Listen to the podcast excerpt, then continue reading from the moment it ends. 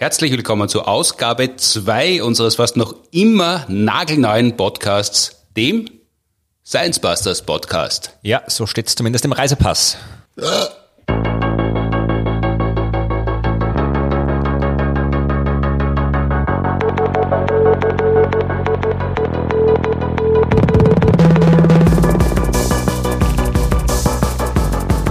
Science Busters Podcast, produziert mit Unterstützung der Uni Graz und der TU Wien.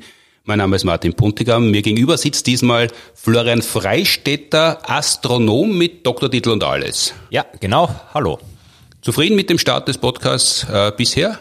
Ja, es ist, er ist gestartet, man kann ihn hören. Äh, es ist ein wunderbarer Podcast. Ich meine, die erste Folge ist meistens nie die beste beim Podcast. Wenn dann die zweite Folge ist oft die beste. Fast gleichzeitig mit unserem Podcast ist auch unsere neue TV-Staffel gestartet äh, auf ORF 1, österreichisches Fernsehen, immer mittwochs ab 21.55 Uhr. Die nächste Folge äh, hat den Titel Spritz, du Impfversager gibt's äh, wieder Mittwoch, allerdings den 7.4., nicht kommenden Mittwoch, weil da entfällt die Sendung wegen akuten Fußballs, aber am 7. April sind wir wieder da und über die DVD sowieso in der ganzen Welt empfangbar. In unserem Podcast äh, greifen wir eben auch immer wieder Themen auf, äh, die in den Shows äh, vorgekommen sind, wo wir aber nicht genug Platz gehabt haben, dass wir darüber reden, wo es aber viel, viel mehr zu sagen gegeben hätte, so wie auch heute oder wenn es eben ein Update gegeben hat. Seitdem Dazu kommen wir dann später. Zuerst, äh, wie gehabt, zu Fragen des Publikums. Äh, die könnt ihr uns schicken, entweder über podcast.sciencebusters.at als E-Mail oder über Instagram unseren Account. Was auch passiert ist, danke für die Fragen, die wir bekommen haben. Wir werden versuchen, die in den kommenden Wochen äh, zu beantworten, auch in unseren FN4-Sendungen. Alles soweit äh, richtig, äh, weil du bist ja Du bist der Podcast-Veteran, kann man sagen. Ja, kann man sagen. Aber als Veteran, der das schon seit fast zehn Jahren macht, muss ich natürlich sagen, früher war alles besser. Das, was heutzutage produziert wird, das ist nur noch Schund und schrecklich. Also das kann man sich gar nicht mehr anhören. Also das, was früher da war, ist noch gut und mittlerweile geht alles den Bach runter. Nein, also natürlich äh, spricht überhaupt nichts dagegen, auch in der Gegenwart noch Podcasts zu machen. Podcasts müssen nicht alle schon lange existieren. Und ich finde schön, dass wir als Science einen Podcast haben und bis jetzt äh, wüsste ich nicht, was nicht richtig gelaufen ist. Also alles gut. Es ist heute Palmmontag 2021. Äh, es ist die K-Wochen-Ausgabe für alle Podcastolikinnen und Podcastoliken. Und während die Heißgeschichte wieder mal ihren Lauf nehmen wird, die restliche Woche, widmen wir uns jetzt lieber einer Frage, die uns der Wendelin geschickt hat und die im weitesten Sinn äh, die Wohngegend betrifft, aus der der Erlöser eigentlich stammen soll. Bitte, Wendelin. Ich würde gerne wissen, wie groß der größte Asteroid im Sonnensystem ist. Vielen Dank, Wendelin. Der größte Asteroid, eine Charts-Frage, erinnert mich immer daran, dass man mittlerweile fast alles in Charts misst. Ne, früher, wie wir heute schon gehört haben, war ja alles besser. Äh, eine, eine, eine Starmania Frage, kann man sagen, aber die Antwort steht nicht in den Sternen, sondern es ist wahrscheinlich leicht zu beantworten. Oder? Naja, es ist äh, eine kurze Frage, es ist auch eine sehr gute Frage und leicht zu beantworten ist sie definitiv nicht. Das ist eine Frage, über die äh, historisch heftig gestritten wird, über die auch heute noch heftig gestritten wird. Denn ähm, Wieso? Da misst man einfach und dann, dann weiß man es. Ja, im Prinzip ist das richtig. Das Problem ist, man muss wissen, was man misst. Ja, also die der Frage Asteroiden. ist genau. Und da ist der Punkt, um den es geht, weil es ist nicht klar, was ein Asteroid ist und wo die Grenze zu den Objekten verläuft, die keine Asteroiden mehr sind. Noch immer nicht, weil die hat man ja ewig entdeckt und jetzt äh, im 21. Jahrhundert kann man noch immer nicht sagen, was ein Asteroid ist. Nicht einmal du, der da ja Asteroiden wahrscheinlich als Wäschemarkerl auf allen Unterhosen eingestickt hast. Kannst du sagen, was ein Asteroid ist? Man kann schon sagen, was Asteroiden sind, aber es ist halt einfach keine klare, eindeutige Definition möglich. Ja, also die, es geht vor allem der Unterschied zwischen Asteroid und Stern, der ist jetzt irgendwie leicht zu erklären. Das sind klare Kategorien, ja. Aber so Asteroid Planet. Ja, diese Grenze, die ist eher fließend. Da gibt es keine klare Definition und deswegen gab es da immer Streit. Also äh, Asteroiden kennen wir im Gegensatz zu Planeten und Sternen noch nicht so extrem lange. Den ersten Asteroid hat man 1801 entdeckt. Echt? Ja. So, so kurz erst, vor 200 Jahren? Ja, ich meine, die Dinger sind klein und da muss man gut schauen und braucht gute Teleskope. Mhm.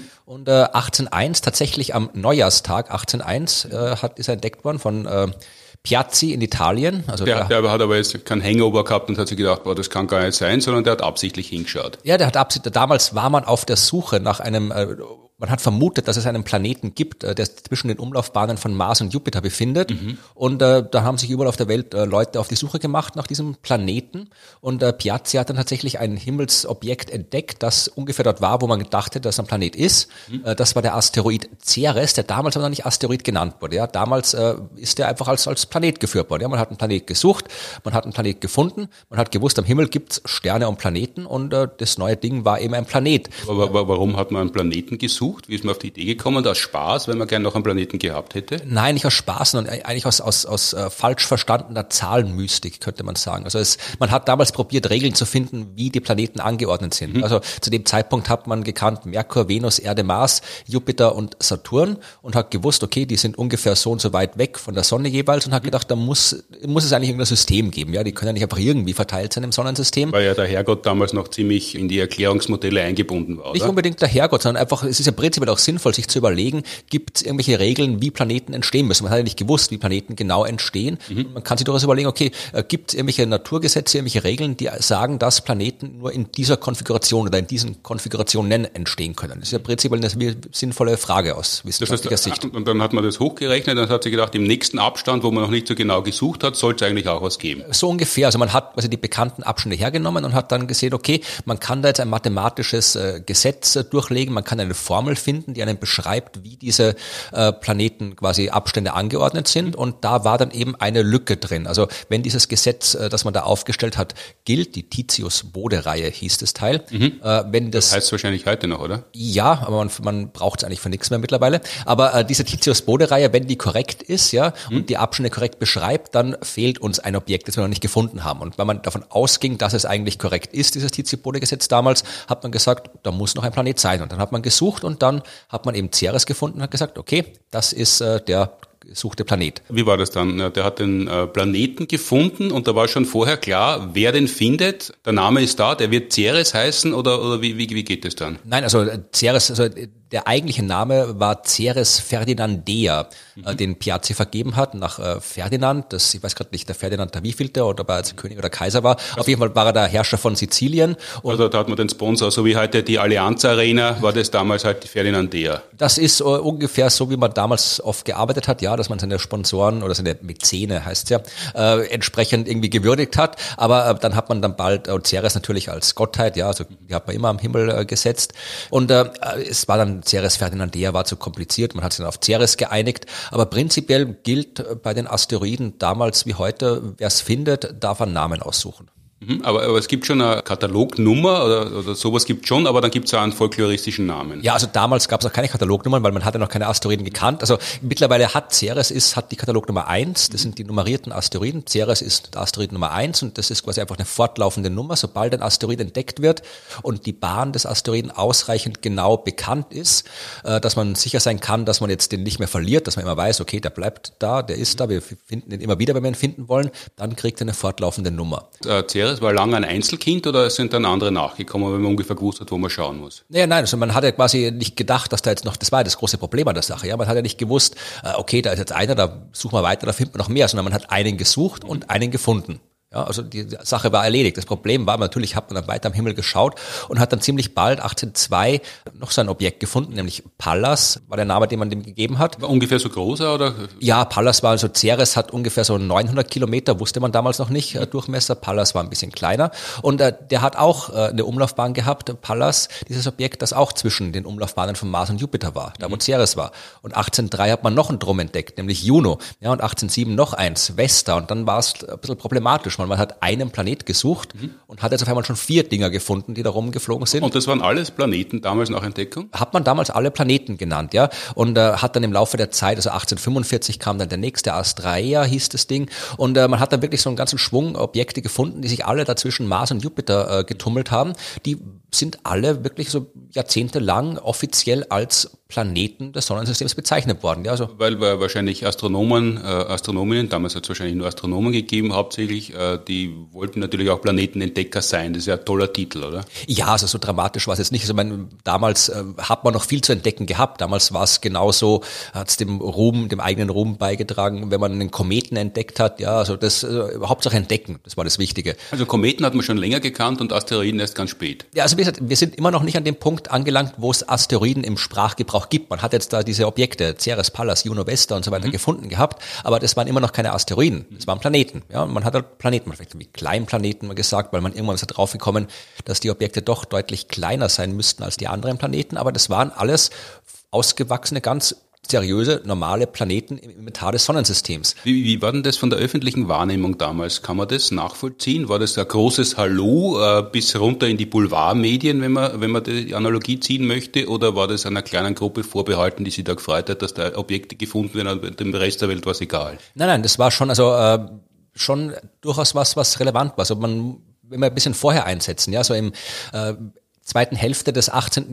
Jahrhunderts, ja, also bevor Ceres entdeckt worden ist, mhm. da ist der Planet Uranus entdeckt worden. Ja, also das ist echter Planet, der auch heute noch ein Planet ist. Und das war wirklich eine enorme Sensation, weil davor gab es halt die Planeten, die man mit freiem Auge problemlos sehen kann, die man schon seit der Antike gekannt hat, die man immer schon gekannt hat. Und es hat eigentlich niemand damit gerechnet, dass da noch unbekannte Planeten sind. Einerseits so aus, aus ein bisschen so religiösen Gründen noch, weil warum sollen da ewige Himmelskörper rumfliegen, die wir mit unseren Augen nicht sehen können? Also warum soll der Schöpfer was schöpfen, was die, die Schöpfung nicht sehen kann, ja, ohne Hilfsmittel? Also, also Easter Tracks sind in der Astronomie damals nicht vorgesehen gewesen. Das war halt dann natürlich auch aus wissenschaftlichen Gründen, weil man natürlich keine Ahnung gehabt gehabt hat, damals noch, wie Planetensysteme entstehen, wie sie sich verhalten. Also man hatte einfach, das, man ist nicht mal auf die Idee gekommen oder hat nicht mal vermutet, dass da noch Planeten sein könnten. Und als dann Herschel, William Herschel, äh, diesen Uranus entdeckt hat, das war schon eine Sensation, ja, dass da wirklich ein neuer Planet erfunden ist. Also wirklich dieses Jahrtausende Jahre lang bekannte Inventar des Sonnensystems plötzlich erweitert worden ist. Und das hat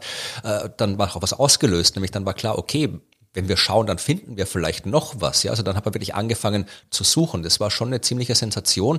Und, und Herschel war damals so ein Popstar wie Einstein 100 Jahre später oder 150 Jahre später? Ja, ich glaube, so wie Einstein vermutlich nicht, aber er war schon, also der Name Herschel, also allen, man muss ein bisschen unterscheiden. Ja, also es gab ja damals keine, kein Internet, keine Massenmedien im heutigen Sinn. Also allen, die Ahnung von Wissenschaft gehabt haben, also die gebildete Klasse, wenn man so sagen will, ja, bei denen war der Name Herschel natürlich bekannt mhm. und für die waren diese wissenschaftlichen Entdeckungen auch enorm wichtig. Aber so der, der, der große Rest der Bevölkerung, der hat halt geschaut, dass er irgendwie Essen zum Leben irgendwo herkriegt, dem war das vermutlich relativ wurscht, was da passiert. Mhm. Aber in den Medien war schon deutlich relevanter als vorher. Also das kann man dann Jahrhundert später sehen, als dann äh, der Planet Neptun entdeckt wurde, weil Neptun war ein Planet, äh, der auch aktiv gesucht worden ist, weil man hat festgestellt, Uranus äh, verhält sich nicht ganz so, wie er es tun sollte. Der hat sich nicht ganz so bewegt, wie er sich eigentlich bewegen hätte sollen, anhand der Gravitationsgesetze.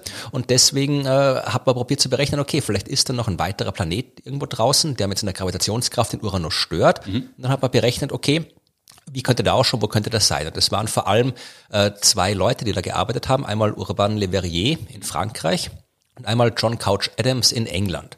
Und Frankreich und England haben sich ja nie so gut verstanden historisch. Und auch da war es wirklich so ein, äh, ja, ein, ein, ein nationalistischer Wettstreit. Wer wird's denn jetzt finden, der dann wirklich auch gut geendet hat. Ja, also Urban Le Verrier und Adams haben beide Vorhersagen gemacht, wo äh, dieser Planet zu finden sein sollte. Mhm. Beides waren aber Theoretiker. Die haben jetzt keine Beobachtungsinstrumente zur Verfügung gehabt und konnten auch selbst nicht wirklich beobachten. Das heißt, die haben Beobachter gesucht. Und Adams hat sich eben an den Sternwartendirektor in England gewandt und hat gesagt, okay, beobacht mal da, schau da bitte mal, da könnte ein Planet sein. Und der hat halt eher so ein bisschen schleißig geschaut, ja. Also der hat halt beobachtet und hat es aber, hat aber nichts gefunden. Wir wissen heute, dass er aufgrund der Aufzeichnungen, mhm. dass der tatsächlich äh, den Planeten Neptun in seinem Blickfeld gehabt hat. Ja, er hat ihn einfach nur nicht erkannt.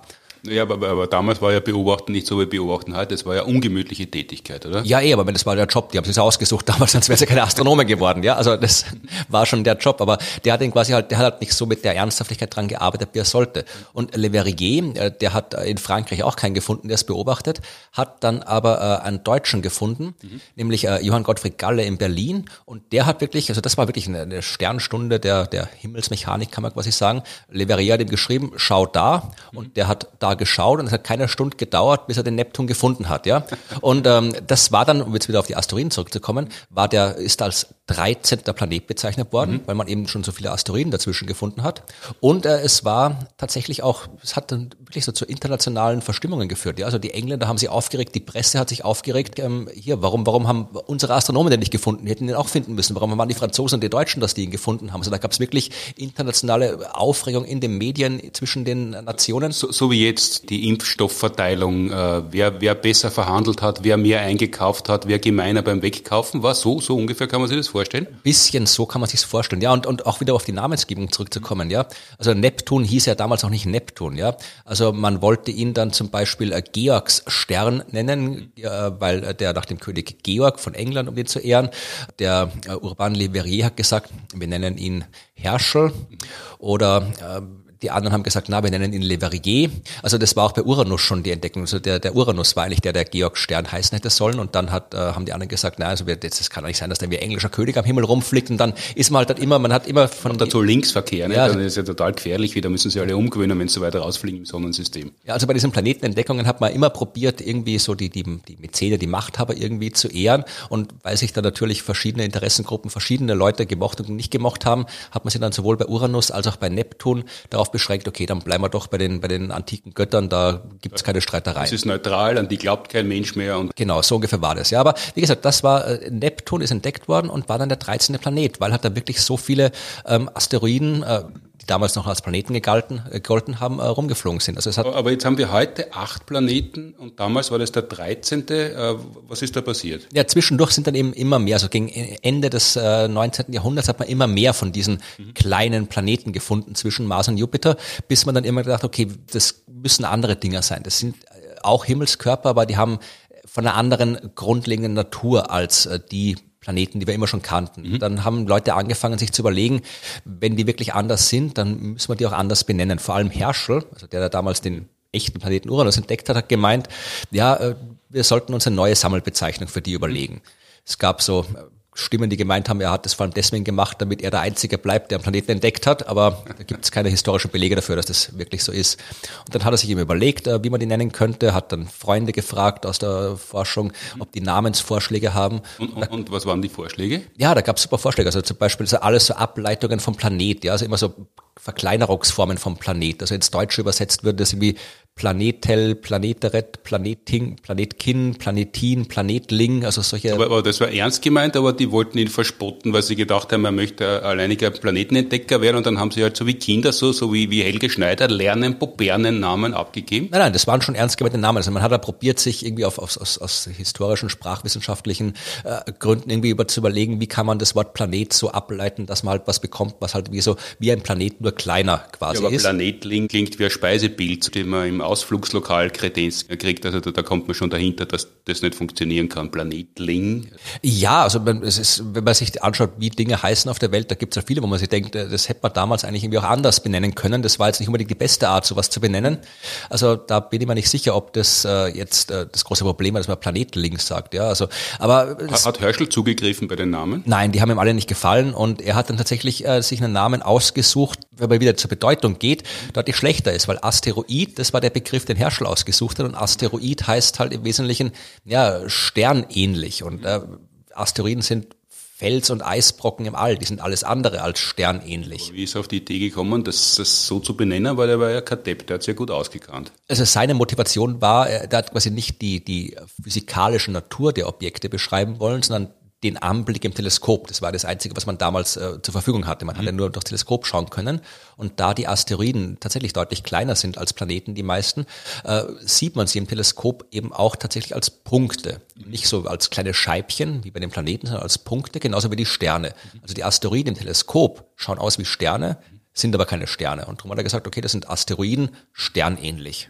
Gar nicht so schlecht gedacht. Ist eh okay, ja. Also ist halt auch irgendwie, ist halt genauso gut oder schlecht der Name wie er halt ist. Also wenn, wenn man sich damals was anderes ausgedacht hätte, würde man halt was anderes sagen. Ja, also wenn, wenn du die Möglichkeit hättest, das umzubenennen, heute Florian Freistetter hat einen Freischuss, äh, äh, Asteroiden richtig zu benennen. Was wäre ein besserer Name? Ah, ich glaube, das ist, äh, das ist eine gute Frage. Also ich würde vermutlich dann äh, probieren, mir keine neuen Klassen auszudenken, sondern wirklich so, äh, ich würde ich würd ein System einführen, wie es in der Biologie üblich ist, ja, wo es auch so Doppelbezeichnungen gibt, so Homo sapiens, ja, also ich würde eine Oberklasse schaffen, so Himmelskörper und dann Himmelskörper, also Sternhimmelskörper, Planetenhimmelskörper, Felshimmelskörper, Eishimmelskörper, also wo man wirklich aus der Bezeichnung gleich erkennt, worum es geht, weil dann sparen wir uns die ganzen Streitereien um, ist es ein Planet, ist es ein Asteroid, äh, ist es äh, irgendwas ganz anderes, ist es ein Zwergplanet, also ich glaube, da kann die, äh, so ungern ich sage, die Astronomie tatsächlich von der Biologie was lernen, wenn es um die Bezeichnung geht. Also da haben wir uns mit diesen absoluten Klassen festgelegt, zu sehr festgelegt, was dann ja später vor allem im Fall von Pluto tatsächlich zu großen Problemen und Streitereien, also Problemen nicht, aber zu Streitereien geführt hat. Weil der war ja auch Planet, ist es aber nicht mehr, ist aber eigentlich auch kein Asteroid. Ja, es kommt davon, wie man sieht. Also bei Pluto hat im Wesentlichen genau die gleiche Geschichte wie Ceres. Ja, man hat auch damals, das war so Anfang des 20. Jahrhunderts, aus diversen Gründen gedacht, es muss hinter Neptun auch noch einen Planeten geben. Mhm. Ja, mittlerweile weiß man, auch, genauso wie bei der Titius Bode-Reihe, die sich als Blödsinn herausgestellt hat, weiß man auch diese Gründe damals, dass man den Planet hinter Neptun gesucht hat, die waren auch nicht wissenschaftlich äh, ja, valide. Aber damals äh, waren sie durchaus plausibel und man hat gedacht, okay, da muss einer sein. Und dann hat man geschaut und dann hat man was gefunden, ja, und zwar einen Himmelskörper, genau dort, wo man einen erwartet hat und hat gesagt, okay, das ist jetzt ein, der neunte Planet damals des Sonnensystems. Aber die anderen waren alle schon wieder weggeräumt? Die hat man dann weggeräumt, ja, weil irgendwann, so, so Ende des äh, 19. Jahrhunderts, hat man dann so viele Asteroiden gefunden gehabt, dass man sich dann entschlossen hat, okay, das sind jetzt keine, das sind, das sind keine Planeten, das sind eben die Asteroiden. Man hat sich dann irgendwann an das Wort von Herschel gewöhnt, mhm. hat die Asteroiden genannt und die anderen wieder, wieder in die eigene Klasse gepackt und übrig blieben halt dann damals die acht Planeten, die wir auch heute noch haben. Mhm. Plus dann eben im Jahr 1930 Pluto, der neu dazugekommen ist. Und auch da war die gleiche Geschichte. Also man hat Pluto gefunden, hat gedacht, es muss ein Planet sein, hat festgestellt dann ziemlich bald, okay, der ist doch deutlich kleiner als äh, der Planet, der da eigentlich sein sollte, deutlich kleiner als alle anderen Planeten. Mhm. Als man dann weitergeschaut hat, so in den 80er, frühen 90er Jahren, hat man dann dort immer weitere Objekte gefunden. Also 1992 hat man das erste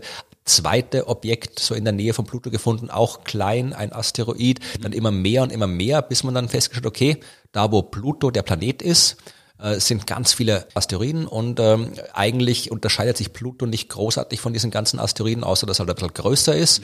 Und äh, ihm ist dann dasselbe Schicksal äh, zugestoßen, wie Ceres zugestoßen ist. Man hat erkannt, was er wirklich ist, nämlich kein Planet, sondern eigentlich nur ein großer Asteroid und äh, hat dann die Definition entsprechend angepasst. Ja, also Pluto war jetzt ein paar Jahrzehnte lang ein Planet, Ceres und seine äh, Kollegen waren auch ein paar Jahrzehnte lang äh, Planeten und sind dann Asteroiden geworden und heute stört sich eigentlich keiner mehr dran, dass Ceres kein Planet mehr ist und irgendwann stört sich hoffentlich auch keiner mehr dran, dass Pluto kein Planet mehr ist, weil es macht keinen großen Sinn, ihn als Planet zu bezeichnen, wenn er, wenn er komplett andere Eigenschaften hat als die anderen Planeten. Das werden ein paar Jahre, vielleicht Jahrzehnte vergehen und da wird sich niemand mehr dran erinnern können, dass Pluto Planet war und dann passt er wieder. Aber, aber ist ja, äh, da, da ist ja eine andere Klasse dann entstanden. Ja, also das von den Zwergplaneten hat man eingeführt. Also 2006 ist diese Streiterei quasi hochgekocht, wenn man dann äh, ein Asteroid in der Nähe, also ein bisschen weiter draußen noch, aber in der groben Nähe von Pluto gefunden hat, der tatsächlich sich als damals als größer erwiesen hat als Pluto. Mhm. Ja,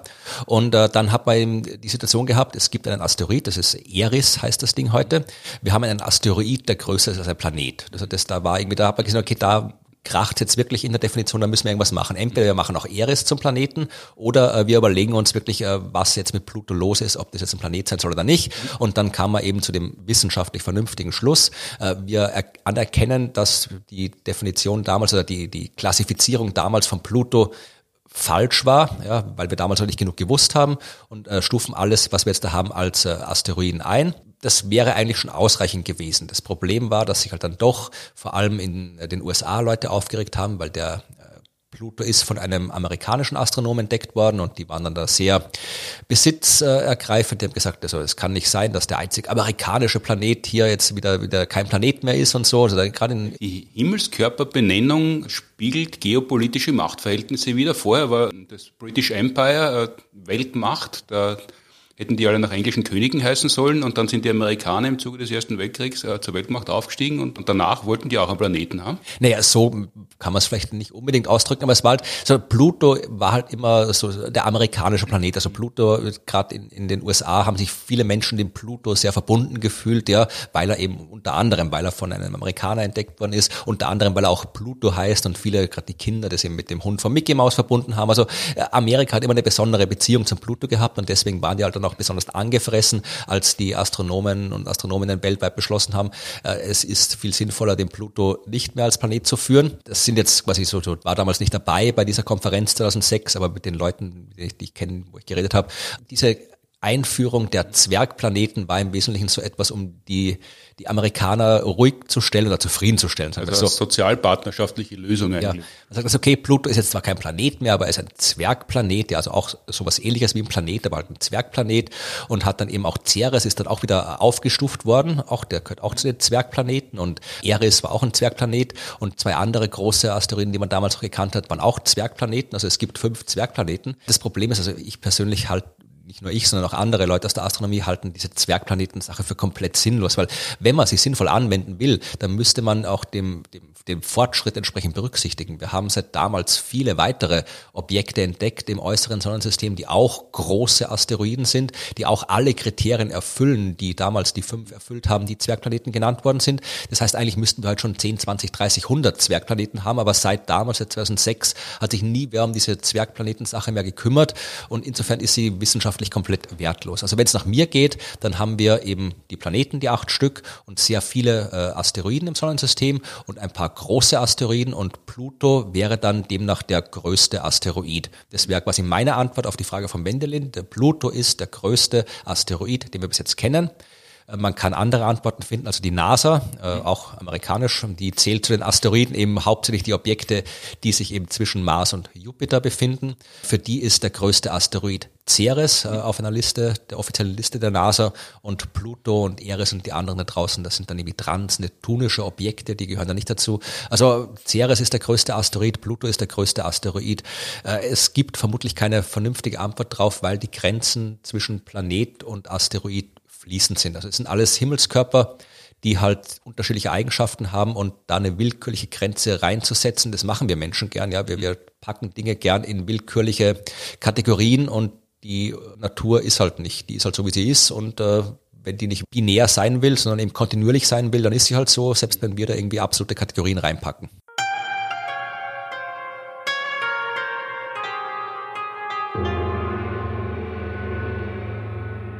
Das heißt, wir arbeiten daran, dass das System Freistädter doch zur Einführung kommt. Über Pluto haben wir in unserer TV-Show Steam damals geredet. Das war die Folge 56 unserer TV-Shows. Mittlerweile sind wir bei Folge 83 angelangt. Die kommende ist schon die Ausgabe 83. Damals haben wir eben auch gesprochen, warum Pluto kein Planet mehr ist, sondern Asteroid. Der war gerade äh, ziemlich frisch neu entdeckt, muss man sagen, weil die Sonde New Horizons drüber geflogen ist und fantastische Bilder und Messungen auf die Erde geschickt hat.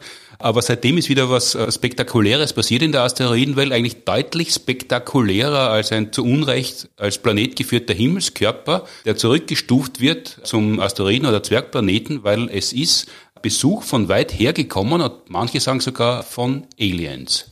Oumuamua ist da ein Name, den man hört und das klingt ein bisschen wie wenn ein Astronom mit vollem Mond spricht. Ja, also Oumuamua, äh, der hawaiianische Name für das Objekt, um das es geht. Der Botschafter, wie man diesen hawaiianischen Namen übersetzen kann, war wirklich ein grundlegend neues Objekt, eine grundlegend neue Klasse von Objekten, die wir im Sonnensystem entdeckt haben. Das war wirklich eine großartige Sache. Das ist Bevor wir auf die Natur von Oumuamua eingehen, wie kommt da jetzt auf einmal die hawaiianische Namensgebung ins Spiel? Weil bislang war das immer sehr europäisch und antik erstens gehen irgendwann die Götter aus. Ja, also die, die in der Antike, selbst die Römer und die Griechen haben nicht so viele gehabt. Also das, das war eine tröstliche Mitteilung an alle Atheisten. Irgendwann gehen die Götter aus. Ja, aber erstens mal das und dann natürlich, die Welt ändert sich ja zum Glück, ja. Also äh, man hat in den letzten Jahrzehnten festgestellt, dass es durchaus äh, neben Europa und der griechischen Antike noch mehr gibt auf der Welt, dass auch andere Völker äh, interessante Mythen und Religionen und Geschichten sich erzählt haben und man auch da äh, entsprechende Inspirationen für die Namensgebung findet und dass äh, hawaiianische Namen vergleichsweise häufig auftauchen, liegt vor allem daran, dass viele der großen Teleskope, die die Astronomie verwendet, auf Hawaii stehen. Ja? Und insofern kann man das dann durchaus würdigen, wenn wir da schon unsere Teleskope auf diese Insel stellen, dann kann man auch sagen, okay, dann würdigen wir auch die Kultur, äh, die dort sich entwickelt hat und verwenden hawaiianische Bezeichnungen für die Begriffe. Ungewöhnlich nach den letzten Jahrhunderten Namensgebung. Jetzt war auf einmal Oumuamua da. Ja, das war wirklich ein faszinierendes Objekt. Also das Ding ist im Jahr 2017 entdeckt worden. Und es war der erste, oder es ist immer noch, ja, der erste interstellare Asteroid. Also all diese Asteroiden, die wir bis jetzt entdeckt haben, sind Objekte, die wir gefunden haben, äh, die die Sonne umkreisen. Ja, also die gehören genauso wie die Erde, wie die Planeten zu unserem Sonnensystem. Die sind Sag mal ganz kurz, warum gibt's Asteroiden eigentlich? Also wer braucht die oder was ist der Zweck von Asteroiden? Also brauchen ist äh, ist ein menschlicher Begriff. Also, also welche Funktion haben Sie im Sonnensystem? Ja, aber die, die fliegen rum. Also auch da, die, die ist jetzt nicht so, dass die wieder große Auftragslisten abarbeiten müssen. Aber äh, die Asteroiden sind der Bauschutt, wenn man so sagen will. Mhm. Also die sind das, was als erstes entstanden ist im Sonnensystem. Also es war ursprünglich einfach nur mal eine große Wolke aus Gas und Staub. Ja, und aus dieser Wolke voll Gas und Staub hat sich mal die Sonne gebildet. Die Wolke ist kollabiert, hat sich äh, verdichtet, bis irgendwann das Innere so heiß war, dass ein Stern entstanden ist. Dann ist aber noch Zeug übrig geblieben und aus diesem übrig gebliebenen Zeug hat sich eine Scheibe gebildet um die Sonne herum und das Zeug in dieser Scheibe hat sich zusammengeballt. Ja, und ist immer größer geworden, sind so kleine Staubbrocken geworden, Kieselstein groß, Meter groß, Kilometer groß. Und diese Brocken die sind dann auch miteinander kollidiert mhm. und haben dann irgendwann Planeten gebildet. Und nicht alle dieser Brocken sind verwendet worden für den Bau vom Planeten, weswegen äh, halt was übrig geblieben ist, der Bauschutt, und da war keiner, der aufgeräumt hat, darum fliegt er immer noch rum. Also das sind die Asteroiden. Das, das war bei der Planetenbildung Reise nach Jerusalem und äh, diejenigen Asteroiden, die es nicht rechtzeitig in den Planeten geschafft haben, die sind heute noch Asteroiden? So ungefähr, ja. Also darum sind sie auch so interessant für die Forschung, weil wir halt da das, äh, das ursprüngliche Material noch untersuchen können, das äh, übrig ist vom, vom Sonnensystem. Also da können wir das untersuchen, aus dem alles entstanden ist. Darum sind die so wahnsinnig interessant. Und Oumuamua, warum kommt der jetzt aus einem anderen Sonnensystem bei uns vorbei? Äh, das ist ein Höflichkeitsbesuch oder das ist ein Speer oder was macht er da? Also die Sache mit den interstellaren Asteroiden ist insofern interessant, als äh, wir das jetzt hauptsächlich immer aus der anderen Perspektive betrachtet haben. Also wir wissen, dass diese Planetenentstehung äh, ein sehr chaotischer Prozess ist. Ja, da kracht's, da kollidieren Sachen, da gibt's enorme gravitative Wechselwirkungen. Damals war ja noch viel mehr Zeug, was da rumgeflogen ist um die Sonne. Und natürlich kommt's bei diesen Kollisionen, bei diesen Begegnungen auch dazu, dass Objekte aus dem Sonnensystem geschleudert werden, dass sie den gravitativen Anziehungsbereich der Sonne verlassen. Also auch die Sonne hat und das Sonnensystem hat vor viereinhalb Milliarden Jahren, als alles entstanden ist, jede Menge Zeug, große, kleine Objekte in den interstellaren Raum geschleudert. Und wenn wir das machen, dann machen die anderen das natürlich auch. Ja, also auch anderswo entstehen Sterne und Planeten. Und auch da muss Material ins All geschleudert worden sein. Wie, wie, beim Nachbarschaftsstreit. Wenn, wenn wir unseren Grasschnitt beim Nachbarn dort im Eck über den Zaun leeren, wo er nicht so gut hinsieht, dann darf man uns nicht wundern, wenn bei uns das an anderer Stelle auch passiert. Ja, oder halt wissenschaftlich korrekt ausgedrückt, ja, wir sind nichts Besonderes. Was bei uns passiert, passiert anderswo vermutlich auch. Das heißt, es gab immer schon die Vermutung, dass es interstellare Asteroiden gibt. Also die Vermutung, dass dazwischen den äh, Sternen halt auch Objekte rumfliegen wie Planeten, wie Asteroiden, die nicht an einen Stern gebunden sind. Also die Vermutung gab es, man hat auch solche Objekte, Planeten schon entdeckt, die zwischen den Sternen rumfliegen, aber äh, es ist halt viel Platz zwischen den Sternen. Ja, und äh, es ist sehr unwahrscheinlich, dass so ein Objekt, wenn es da rumfliegt, wirklich auch so weit in die Nähe der Sonne kommt, dass es wirklich dann quasi so durch Sonnensystem durchfliegt, ja, und nicht einfach nur am Rand irgendwo vorbei. Sind das diese äh, Steppenwolf-Planeten? Ja, ich glaube, Steppenwolf-Planeten sagt kaum jemand dazu. Der Heinz, der Heinz Oberhomer hat damals sogar äh, von Steppenwolf, Born to be Wild, sehr eindrucksvoll in der Show äh, gespielt, wie er darüber geredet hat. Ja, ich, ich, ich erinnere mich dran, ja, das war wirklich sehr eindrucksvoll, aber ich glaube, der Heinz hat vor allem deswegen äh, den, den Begriff Steppenwolf-Planet verwendet, verwendet, damit er dieses Lied spielen kann. Ja, also das war der Hauptgrund. Also äh, es gibt die Bezeichnung, aber mei meistens sagt man zu diesem Planeten Free Floating Planets oder vagabundierende Planeten. Rogue Planet ist dasselbe? Kann man auch sagen. Es klingt ein bisschen bedrohlich, Rogue Planets. Also ich verwende den äh, meistens der Begriff vagabundierende Planeten, ja, oder halt, wenn ich Englisch rede, Free Floating Planets, also das sind so die Fachbegriffe. Und genauso muss es halt auch vagabundierende Asteroiden geben, ja. Nur die Wahrscheinlichkeit, dass die eben so nahe bei uns vorbeikommen, ist recht gering. Und man konnte das abschätzen, ja, also man hat gesagt, wir haben Teleskope, die sind so und so gut, die können so und so äh, lang und weit hinausschauen, wir haben so und so viele davon, also die Zahlen hat man ja gewusst, und es muss so und so viele Asteroiden geben im interstellaren Raum, die kommen so und so oft nahe, also ich möchte die Zahlen jetzt nicht vorrechnen, habe sie auch nicht auswendig im Kopf, aber das Resultat der Abschätzung war, dass man ungefähr alle fünf Jahre eins dieser Objekte finden könnte. Und tatsächlich hat man ziemlich genau fünf Jahre, nachdem eben das Penn Stars Teleskop, das eben wirklich ausgelegt war, solche Entdeckungen theoretisch machen zu können, fünf Jahre nachdem das äh, in Betrieb war, hat man den ersten entdeckt damit und das war eben Oumuamua. Dieses äh, Teleskop steht auch auf Hawaii und daher der, der Name? Äh, Penn Stars steht auch auf Hawaii, richtig, ja. Dann hat man dieses Objekt eben entdeckt und hat sofort gesehen, okay, der kommt eben erstens äh, auf einer Umlaufbahn, die keine Umlaufbahn ist. Ja, das ist keine geschlossene Bahnellipse um die Sonne rundherum, sondern eine offene Kurve um die Sonne rundherum und er ist enorm schnell. Ja, so schnell, dass er eben nicht an die Sonne gebunden sein kann, dieses Objekt. Ja, weil, weil ist kein, gibt Geschwindigkeitsbeschränkungen im Sonnensystem? Ja, nicht Geschwindigkeitsbeschränkung, aber wie gesagt, wenn ich zu schnell mich bewege, mhm. ja, dann äh, kann, und dann fliegt man raus? Dann kann die Gravitation der Sonne mich nicht mehr festhalten. Mhm. Und äh, dann fliege ich raus. Ja? Das, sind, das sind diese Fluchtgeschwindigkeiten und wenn die hoch genau. genug ist, dann, dann reicht die, die Anziehungskraft der Sonne nicht mehr aus und dann, dann ist man Genau. Drin. Und deswegen wissen wir, wenn wir ein Objekt sehen, eben so wie Oumuamua, das eben wirklich enorm schnell unterwegs war, viel schneller als die anderen äh, Asteroiden, die wir kennen, haben wir gewusst, okay, das, der muss von außerhalb kommen und wir haben auch die Bahn gekannt und gewusst, er kommt von außerhalb und das war das erste Mal, dass wir ein Objekt wirklich von außerhalb des Sonnensystems entdeckt hatten, das ins Sonnensystem reingeflogen ist. Das war wirklich, das war außergewöhnlich. Und wenn man das sieht, dann, dann, dann freut man sich oder dann hält man es für eine Bedrohung?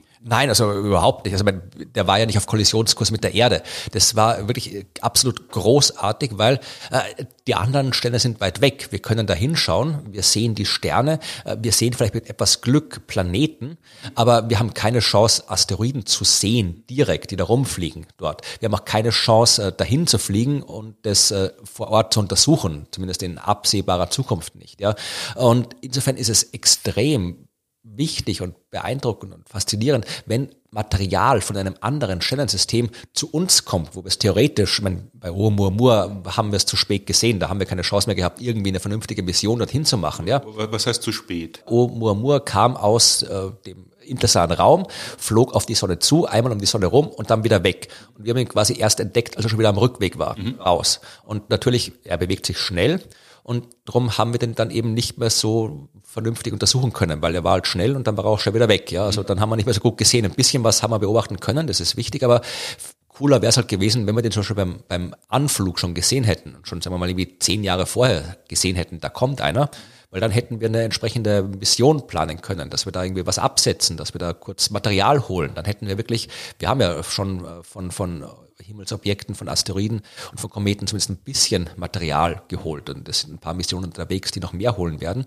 Aber dann hätten wir tatsächlich Material in den Labors der Erde, die, das wir untersuchen können, das aus einem anderen Sonnensystem stammt. Und dann können wir vergleichen, wie, wie ist es bei uns gelaufen, wie ist es anderswo gelaufen. Das wäre eine, eine wirklich beeindruckende Möglichkeit, um besser zu verstehen, wie und ob wir uns von anderen Sternensystemen unterscheiden, ob wir besonders sind. Also wir müssen hoffen, dass bald wieder einer kommt und dann rechtzeitig bereit sein. Aber die interstellaren Asteroiden sind eine enorme Chance für die Wissenschaft. Also das ist jetzt quasi so die enttäuschte Freude, wie wenn ähm, in der Bundesliga ein Club vom Tabellenende gegen einen Tabellenführer antritt und von vornherein würde man sagen, er hat keine Chance und dann ist der Spielverlauf so, dass am Ende Unentschieden für den äh, schlecht Platzierten dann doch eine Enttäuschung ist. Also man hat sich gefreut, dass man einen interstellaren Asteroiden entdeckt hat, aber dann war man doch enttäuscht, dass es zu spät war ich glaube, die Fußballmetapher war zu hoch für mich. Ich bin jetzt nicht so der Fußballfan, aber äh, man, man hat sich gefreut, natürlich. Man, äh, aber in der Wissenschaft, wie es immer so ist, sobald man was Cooles entdeckt, äh, stellt man fest, dass man gern noch irgendwie 100 andere Fragen beantwortet hätte, von denen man vorher gar nicht gewusst hat, dass man sie hat. Also so war Die Wahrscheinlichkeit ist hoch, wenn man den 10, 15 Jahre vorher entdeckt. Kann man den so lang vorher entdecken? Im Prinzip schon. Also es hängt halt nur davon ab, wie lang man zum Himmel schaut, wie gut die Instrumente sind, die man zur Verfügung hat und wie viel Geld man ausgibt, um Astronominnen und Astronomen anzustellen. Also wenn man der Astronomie mehr Geld gibt, dann finden wir die Dinge auch wesentlich früher. Ist kein Problem. Mhm. Gut, ja, das äh, ist ja, das sieht man ja jetzt bei der Impfung. Also wenn mehr Geld in die Forschung gesteckt wird, dann kommt schneller mehr raus. Jetzt werden die Teleskope ja besser, das heißt die Wahrscheinlichkeit, dass man Asteroiden früh entdeckt, die steigt ja enorm dadurch und dann wird man tatsächlich eine Mission vorbereiten, ähm, die man jetzt nicht machen hat können, weil der Zeitraum zu kurz ist oder eine Mission zufällig äh, gehabt hätte, hätte man dem schnell nachfliegen können? Idealerweise wäre es natürlich, wenn man wirklich so eine Mission in Vorbereitung hat. Also wenn man sagt, wir, wir planen jetzt mal eine Mission, wenn wir schicken sie noch nicht los, wir planen sie mal, wir bauen sie mal, dass sie dann wirklich auf, auf Zuruf losfliegen kann. Ich meine, so einfach geht's dann auch nicht in der Raumfahrt, aber je mehr Vorbereitung, desto besser. Ich meine, das Idealste wäre natürlich, wenn wir schon so ein paar Satelliten irgendwie vielleicht um den Jupiter kreisen lassen, ja, weil der muss ja auch irgendwie da draußen vorbei. Und da ein paar, oder vielleicht auch noch schicken wir noch irgendwie eins um den Saturn, eins um den Jupiter und die, die bleiben halt dort, die fliegen halt dort rum. Und sobald wir sehen, aha, da kommt einer, dann können wir die direkt losschicken von dort. Ja, also das wäre natürlich, aber das finanziert keiner, ja, also das, das wird nicht passieren. Aber man kann sich zumindest vorbereiten. Also jetzt bei Oumuamua waren wir überhaupt nicht vorbereitet.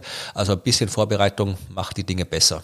Und der ist jetzt aber schon wieder ganz weg oder sieht man den noch ein bisschen? Ja, der, der ist jetzt noch nicht ganz, also das Sonnensystem ist groß, das dauert auch ein Stück, bis der da raus äh, ist. Also der ist noch nicht wieder im interstellaren Raum angekommen, aber der ist halt jetzt so weit weg, dass da keine Chance mehr besteht, dem hinterher zu fliegen, vor allem weil er auch so enorm schnell ist. Also da kämen wir gar nicht hinterher, wenn wir wollten. Also wir müssen warten, bis wir neuen finden. Da sind wir auf jeden Fall nur die Rücklichter. Weiß man, wo er herkommt? Nein, das ist das Problem. Das ist natürlich auch schön zu wissen, äh, wo das Teil herkommt, ja. Dass wir sagen könnten, okay, der kommt von dem Stern, weil dann können wir den Stern beobachten und vielleicht Planeten beobachten dort, dann hätten wir noch mehr Informationen, aber wir wissen, aus welcher Richtung er kommt natürlich, ja. Das wissen wir. Wir kommen irgendwie aus der Richtung Sternbild Leier, da wo die Vega ist, da kommt er her.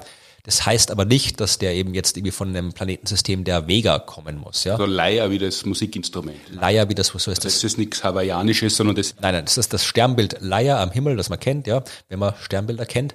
Und ähm, da ist der Stern Vega drin und aus der Richtung kam Oumuamua angeflogen, aber es muss halt nicht heißen, dass er wirklich auch aus dem Sternensystem kommt, weil äh, wir wissen halt nicht, wie lang der schon unterwegs ist genau. Also der kann wirklich fünf, sechs, sieben, hundert Sterne vielleicht schon besucht haben, jedes Mal wieder ein bisschen abgelenkt also wir ja, beschleunigt, äh, wenn er wo vorbeifliegt. Deshalb ist er so schnell. Naja, natürlich, wenn, wenn man in die Nähe einer großen Masse kommt, wie am Stern, dann nimmt man Geschwindigkeit auf, dann fliegt man rum und wenn man rausfliegt, gibt man ein bisschen Geschwindigkeit ab und dann fliegt man wieder so mit einer typischen Geschwindigkeit von ein paar Dutzend Kilometer pro Sekunde irgendwie durch einen interstellaren Raum, bis man halt dann beim nächsten Schein vorbeikommt, dann kann man wieder ein bisschen Geschwindigkeit aufnehmen und so weiter. Das heißt, nach der Sonnenumkreisung war der Asteroid der eh schon schnell war, noch schneller? Direkt nach der am sonnennächsten Punkt war er ordentlich schnell unterwegs, ja, und dann ist er langsam beim Rausfliegen, also die Sonne hat noch ein bisschen immer so zurückgezogen mit ihrer Gravitationskraft, hat er beim Rausfliegen ein bisschen gebremst und dann ist halt wieder so langsam äh, rausgeflogen, wie er reingekommen ist. Und wir wissen aber nicht, wo er hinfliegt. Äh, natürlich auch, wir kennen die Richtung, wo er hinfliegt. Ich weiß jetzt gerade nicht, was da am Himmel wäre, so genau habe ich die Bahn nicht im Kopf, aber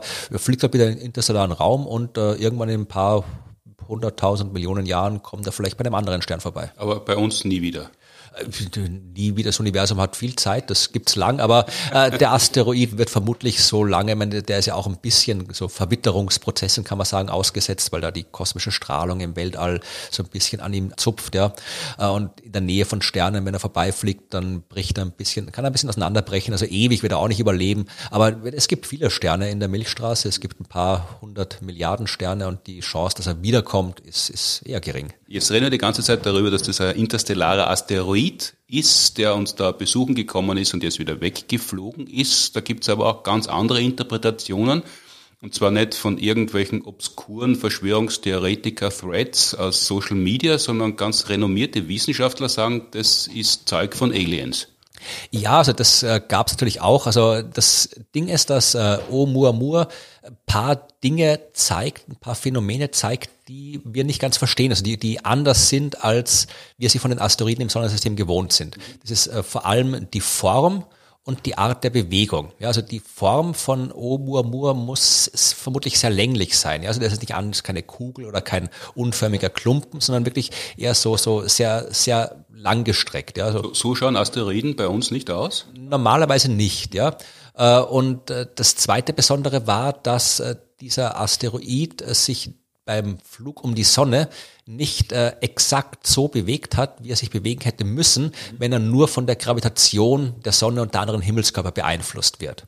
Das ist an sich auch nichts Außergewöhnliches. Wir kennen einen ganzen Schwung nicht gravitative Kräfte, wie das offiziell heißt, die die Bahn von dem Asteroid beeinflussen können. Zum Beispiel, wenn da jetzt äh, viel Eis wäre auf dem Objekt, ja, und das Eis dann in der Nähe der Sonne auftaut, verdampft, dann ist es dann, dann fliegt es weg. Das hat so ein bisschen so einen Rückstoßeffekt. Dadurch kann sich die Bahn ein bisschen verändern oder wenn er aufgeheizt wird und die Wärmestrahlung wieder abgibt. Also das sind alles so nicht gravitative Effekte. Aber äh, bei Oumuamua hat man gesehen, dass da so ein nicht gravitativer Effekt aufgetreten sein muss, weil die Bahn sich verändert hat. Man hat aber nicht herausfinden können durch die Beobachtungen, was dafür verantwortlich war. Ja, also da hat man jetzt kein wegfliegendes Eis gesehen oder sowas. Ja, also das äh, war ein bisschen ungewöhnlich und das hat eben tatsächlich, man, die üblichen Verdächtigen, Boulevard und, und Spinner im Internet dazu gebracht, sagen, das muss ein Raumschiff sein. Da ist dann irgendwie, keine Ahnung, hat wer die, die, die Raketen angeschmissen oder so weiter, weil ist ja auch so lang wie eine Rakete, so länglich. Aber eben tatsächlich gab es auch seriöse äh, Wissenschaftler, vor allem eben den äh, Abraham Loeb oder Loeb, ich weiß nicht, wie man den genau ausspricht, es schreibt sich L-O-E-B und äh, wenn er zuhört, kann er gerne Bescheid sagen, wie man ausspricht, ich weiß es leider nicht. Aber das hat eben äh, Abraham Loeb von der Harvard Sternwarte, also wirklich ein sehr seriöser Wissenschaftler, der auch super seriöse Arbeit macht und auch sehr, sehr interessante Arbeit macht. Also man muss schon sagen, er hat einen Hang zu sehr spektakulären Themen, die er erforscht, aber er erforscht immer sehr seriös. Und äh, der hat dann äh, die These aufgestellt, okay, vielleicht ist das tatsächlich ein künstliches Objekt. Er gemeint, es könnte ein Sonnensegel sein. Weil dann hat man erstens eine sehr spezielle Form. Ein Sonnensegel ist eine sehr dünne, große Fläche, also wirklich so, so eine dünne Folie, die durchs All fliegt, die dann eben auch vom, vom Druck der Sonnenstrahlung, von den auftreffenden Lichtteilchen so beeinflusst werden kann, wie halt ein, ein Segel am Segelboot vom Wind, ja. Aber Sonnensegel, die wir von der Erde ins All schicken, das passiert ja manchmal, gelingt selten, dass sie sich ordentlich auffalten, soweit ich in Erinnerung äh, habe. Die sind ja sehr, sehr dünn. Das sind ja äh, Meilerfolien, oder? Ja, aber wer weiß, wie, wie irgendwelche Aliens ihre Sonnensegel bauen. Also es ich bin ungeschickter motorisch und müssen deshalb dickere äh, Sonnensegel aus Stein bauen. Ja, aber wenn die aus dem interstellaren Raum kommen, dann brauchen die vielleicht auch dicke Segel, weil dann im Laufe der Zeit da ein bisschen Materialschwund mhm. ist und so weiter. Also, da kann man sich also so wie das Visier von einem Formel-1-Fahrer, das wo viele Schichten sind und wenn es schmutzig ist, reißt das es weg. Vielleicht. Also ich kenne die Details jetzt nicht, aber es wäre zumindest eine Erklärung, warum man da eine nicht gravitative Kraft gesehen hat, eben weil der Strahlungsdruck der Sonne auf das Sonnensegel gewirkt hat. Und es wäre eine Erklärung für die seltsame Form, weil es eben kein Asteroid ist und deswegen keine asteroidentypische Form hat, sondern eben was Künstliches, ein Sonnensegel. Das war die These von Avi Loeb und der hat äh, dann eben tatsächlich auch vor kurzem ein Buch geschrieben, das im Wesentlichen ausschließlich von dieser These handelt, ist auch auf Deutsch übersetzt worden, ist ganz, ganz, äh, ich habe es noch nicht komplett gelesen, aber es ist ein interessantes Buch, äh, wo es viel um Asteroiden geht, was ich äh, gut heiße, aber ähm, eben auch die die diese äh, These sehr, sehr stark und für meinen Geschmack deutlich zu stark vertritt, dass wir da eben das erste Mal den Besuch eines außerirdischen Raumschiffes im Sonnensystem erlebt haben. Also zumindest den Teil eines Raumschiffs. Oder ist das schon, ist, ist das der Rest von einem Raumschiff, nur das Sonnensegel, oder soll das Sonnensegel schon das, das Raumschiff sein? Es kommt darauf an, also wenn, wenn, wir haben uns ja auch schon überlegt, wie wir was zu anderen Sternen schicken könnten, also Missionen. Jetzt ohne Menschen drauf, ja, also das wäre wieder eine ganz andere Geschichte, wenn wir da Menschen mitschicken wollten, weil das dauert alles viel zu lang, da müssen wir dann wirklich in die Science Fiction gehen und entweder irgendwie Warp-Antriebe erfinden, die es nicht gibt, oder irgendwie Kryo-Schlafkammern erfinden, die es nicht gibt, ja. Also um Missionen, die keine Menschen mit sich bringen, also einfach Satelliten hinschicken. Und äh, da haben wir sich überlegt, man könnte da wirklich eben äh, ein sehr, sehr großes Sonnensegel bauen und eine sehr, sehr kleine Nutzlast. Also im Wesentlichen so eine, so eine Mini-Kamera, wirklich ein paar, vielleicht ein paar Mini-Chip eigentlich nur mit ein bisschen Sensor drauf, der dann vielleicht irgendwie einen Zentimeter groß ist, der dann halt zu einem anderen äh, Stern fliegt, dort irgendwie ein paar Bilder macht oder Daten sammelt und die zurückfunkt. Also so mit so einer Mission, die, die sind geplant und äh, tatsächlich ist äh, Loeb genau bei so einer äh, Mission äh, dabei. Also der, der, der ist genau Teil der Breakthrough-Initiative, wo genau sowas geplant wird. Also man kann ihn da, wenn man bösartig ist, durchaus ein bisschen äh, Subjektivität und Eigennutz vorwerfen, dass er genau die These vertritt, dass Aliens das gemacht haben, was er vorhat, auch zu machen. Ja, oder er ist halt angefixt drauf und, ja. und, gut eingelesen. Genau, also das, das ist, das ist die, die nicht bösartige Interpretation, die ich auch bevorzuge. Ja, also, aber man kann Internet, wenn man schaut, beide Interpretationen finden. Aber solche Missionen planen wir und deshalb, zum Nachbarstern Alpha Centauri. Ja, wenn wir schon, wir werden nicht gleich einen nehmen, der hundertmal weiter weg ist als der nächste Stern. Wenn wir sowas planen, dann planen wir es mal zum nächstgelegenen Stern. Und wenn wir sowas planen, dann ja, warum sollen andere, wenn es andere gibt, das ist ja auch noch nicht raus, ja, äh, alles andere als äh, nicht raus. Also wenn es andere gibt, warum sollen die nicht auch sowas planen? Dann fliegt da halt irgendwie so ein Sonnensegel mit so einem Windstrom vorbei, guckt einmal, was in der Sonne los ist und fliegt wieder weg. Jetzt äh, ist die These ja äh, spektakulär, aber in wissenschaftlichen Kreisen trotzdem nicht wahnsinnig beliebt. Wenn Oumuamua tatsächlich ein Sonnensegel mit Chip war und Fotos gemacht hat und das jetzt äh, ins eigene Sonnensystem zurückfunkt, das kommt dort an äh, und äh, das heißt, andere Sonnensysteme entdeckt, so schaut's dort aus dann glauben die das dort vielleicht genauso wenig, wie wir glauben, dass das ein Sonnensegelraumschiff ist? Ja, wie gesagt, darüber möchte ich nicht spekulieren, was irgendwelche Wesen, von denen man nicht mal wissen, ob das gibt, glauben. Also das, das ist aber sehr weit im, im Spekulationsterritorium. Aber Tatsächlich kommt diese These in der wissenschaftlichen Welt nicht gut an, das stimmt. Nicht, äh, weil äh, wir in der Astronomie so alles so kategorisch ablehnen, dass es Aliens gibt. Das wird uns ja gerne unterstellt, dass wir sowas, äh, dass wir so dogmatisch sind und das nicht wahrhaben wollen und so. Das stimmt nicht. Das Gegenteil ist in Wirklichkeit, wenn die entdeckt würden, das, das wäre ein Riesenhallo und dann würden sie alle sofort drauf stürzen, oder? Ja, natürlich. Also das, das, das, ist, das gibt auch viel Forschung dazu. Also jetzt nicht unbedingt zur Erforschung, Suche nach intelligenten Außerirdischen, das ist eine ganz andere Geschichte, da kann man nicht so viel vernünftig forschen, aber die Suche nach Leben an sich, äh, das ist ein absolut seriöses und, und aktives und intensives Forschungsgebiet. Also wir sind da überhaupt nicht dogmatisch.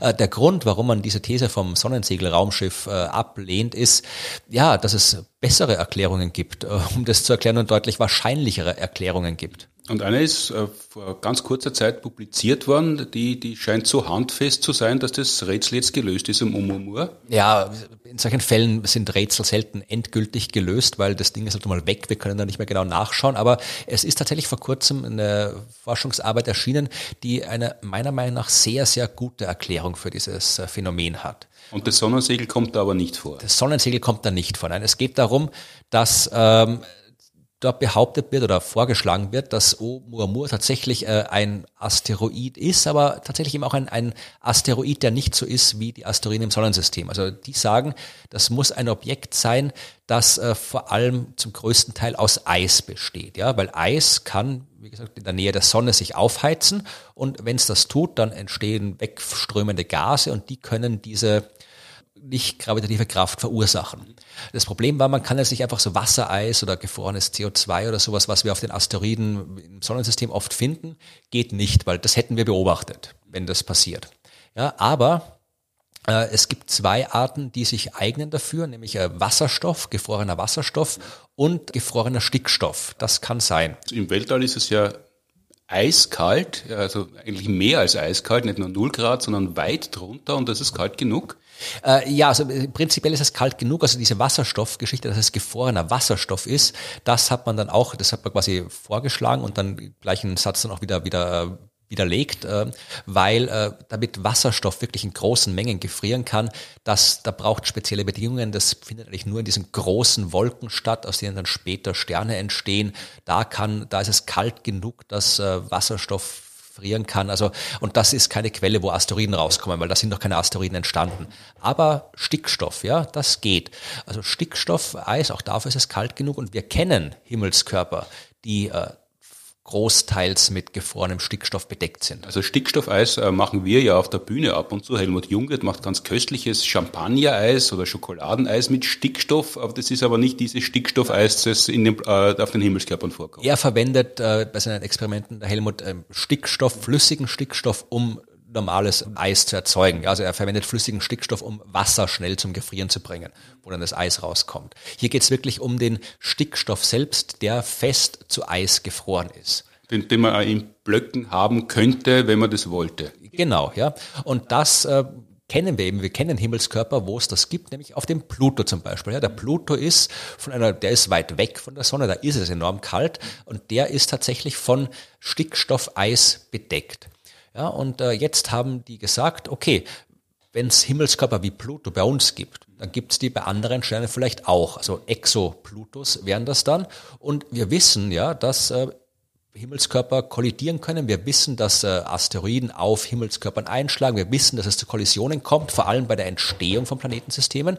Und warum soll nicht auch was äh, auf solchen Exoplutus einschlagen? Wenn da was einschlägt, dann werden Bruchstücke davon weggeschleudert. Und Himmelskörper wie Pluto, die dann weit weg von ihrem Stern sein müssen, ja, damit sie quasi Exoplutus sind, äh, dort braucht, sie ist erstens klein und äh, Deswegen kann sehr schnell was aus der Anziehungskraft von Pluto sich entfernen. Ja, für der Erde, damit so ein Stück Erde ins Weltall geschleudert werden sollte, da müsste schon wirklich ein extrem großes Drum einschlagen, dass dann die Trümmer dieses Einschlags so stark beschleunigt werden, dass sie der Anziehungskraft der Erde entkommen. Ja, aber Pluto ist viel, viel kleiner. Ja, der hat irgendwie 1000, 1300 äh, irgendwas Kilometer äh, im Radius. Ja, also da kann wirklich, äh, da reicht schon ein kleiner Einschlag, dass dann Bruchstücke von Pluto ins Weltall geschleudert werden. Und weil Pluto auch noch so weit weg von der Sonne ist, kann die Sonne die auch nicht mehr so gut festhalten. Das heißt, es ist absolut wahrscheinlich, dass, wenn man solche Himmelskörper wie Pluto hat,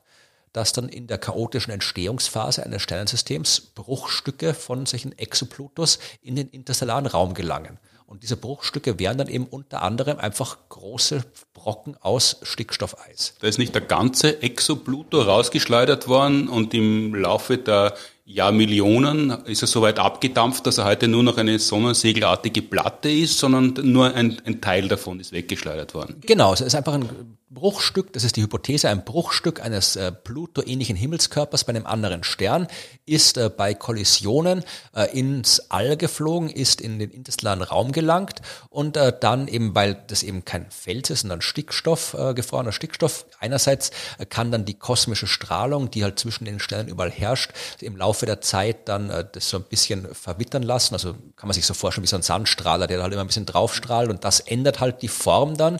Deswegen kann der durchaus andere andere Formen kriegen als äh, die Asteroiden, die wir hier kennen. Und dann kommt er eben in die Nähe der Sonne, dann taut er nochmal auf dort, dann das wegströmende Stickstoffgas kann dann eben diese nicht gravitative Kraft verursachen, die Bahnänderung verursachen.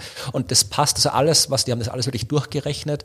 Und das passt alles wunderbar zu den Beobachtungsdaten, die wir ja gesammelt haben.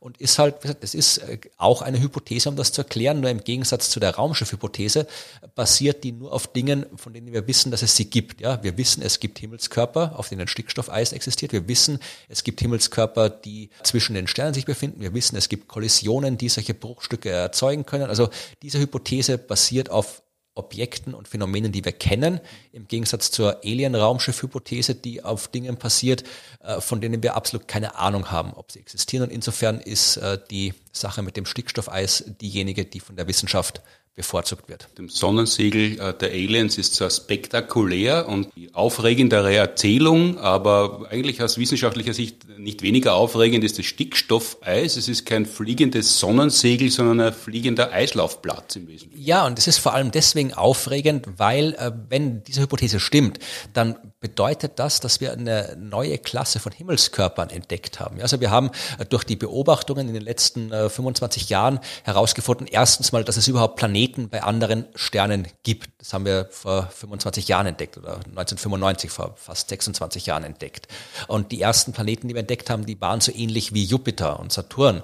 Dann haben wir irgendwann Planeten entdeckt bei anderen Sternen, die so ähnlich wie die Erde sind, insofern als dass sie auch eine feste Oberfläche haben, aus Gestein bestehen, ungefähr so groß sind. Wir haben Himmelskörper entdeckt, die so ähnlich wie Uranus und Neptun sind, ja. Aber wir haben bis jetzt noch keine Himmelskörper entdeckt, die eben diesen großen eisigen Asteroiden entsprechen, wie Pluto äh, einer ist. Und wenn diese Stickstoffeishypothese für Oumuamua stimmt, dann hätten wir damit einen äh, Nachweis oder einen Indiz dafür, dass auch diese Art von Himmelskörpern bei anderen Sternen entstehen kann. Und das wäre schon beeindruckend. Und im Gegensatz dazu können wir aus der Alien-Hypothese recht wenig lernen, weil wir können es nicht überprüfen, ob das Aliens sind.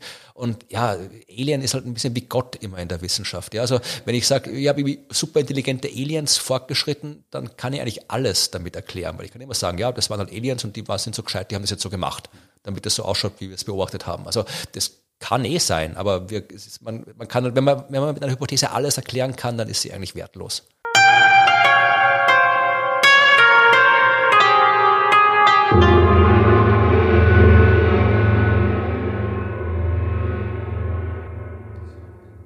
So haben wir den weiten Bogen gespannt in Ausgabe 2 des Science Busters Podcasts von der Frage von Wendelin nach dem größten Asteroiden. Die Antwort lautet Pluto zu Oumuamua, einem äh, Teilstück eines Exoplutos.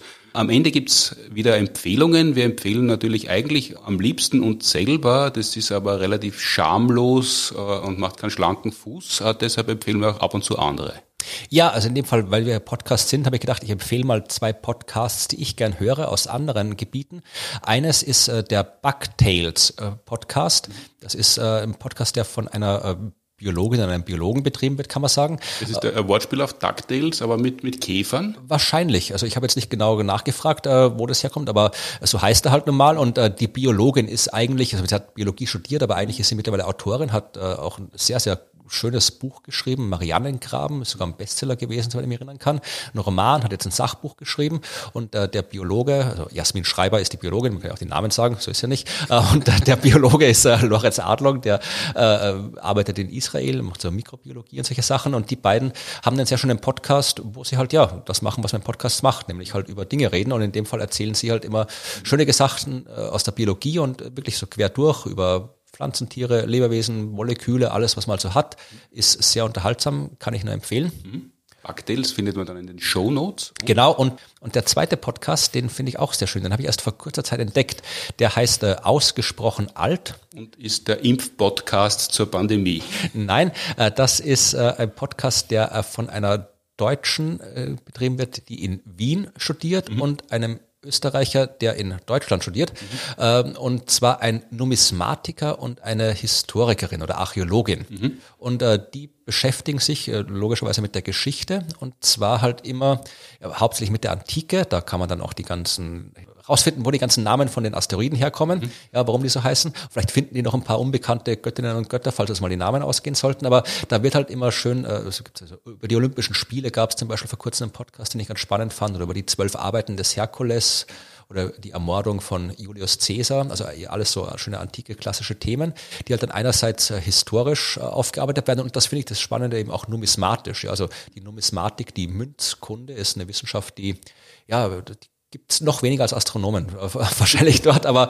äh, es ist halt, weil Geld gab es halt immer und ich fand es halt immer interessant, wenn man da hört, quasi, wie sich die ganzen, die Historie auch in der Gestaltung der Münzen widerspiegelt. Das, das klingt, äh, das ist tatsächlich spannender, als es vielleicht jetzt so klingt, wenn ich das sage. Und gibt es in wenigen Jahrhunderten wahrscheinlich gar nicht mehr, äh, weil wenn das Bargeld abgeschafft wird, dann äh, können kommende Generationen anhand der Münzen gar nichts mehr erkennen. Ich weiß nicht, man jetzt mittlerweile, also der, der Kunstmarkt zum Beispiel ist jetzt auch schon digital, jetzt kann man schon digitale Kunstwerke mit irgendwelchen äh, Einzigartigkeitsmerkmalen mhm. kaufen für Millionen, äh, sowas wird verkauft.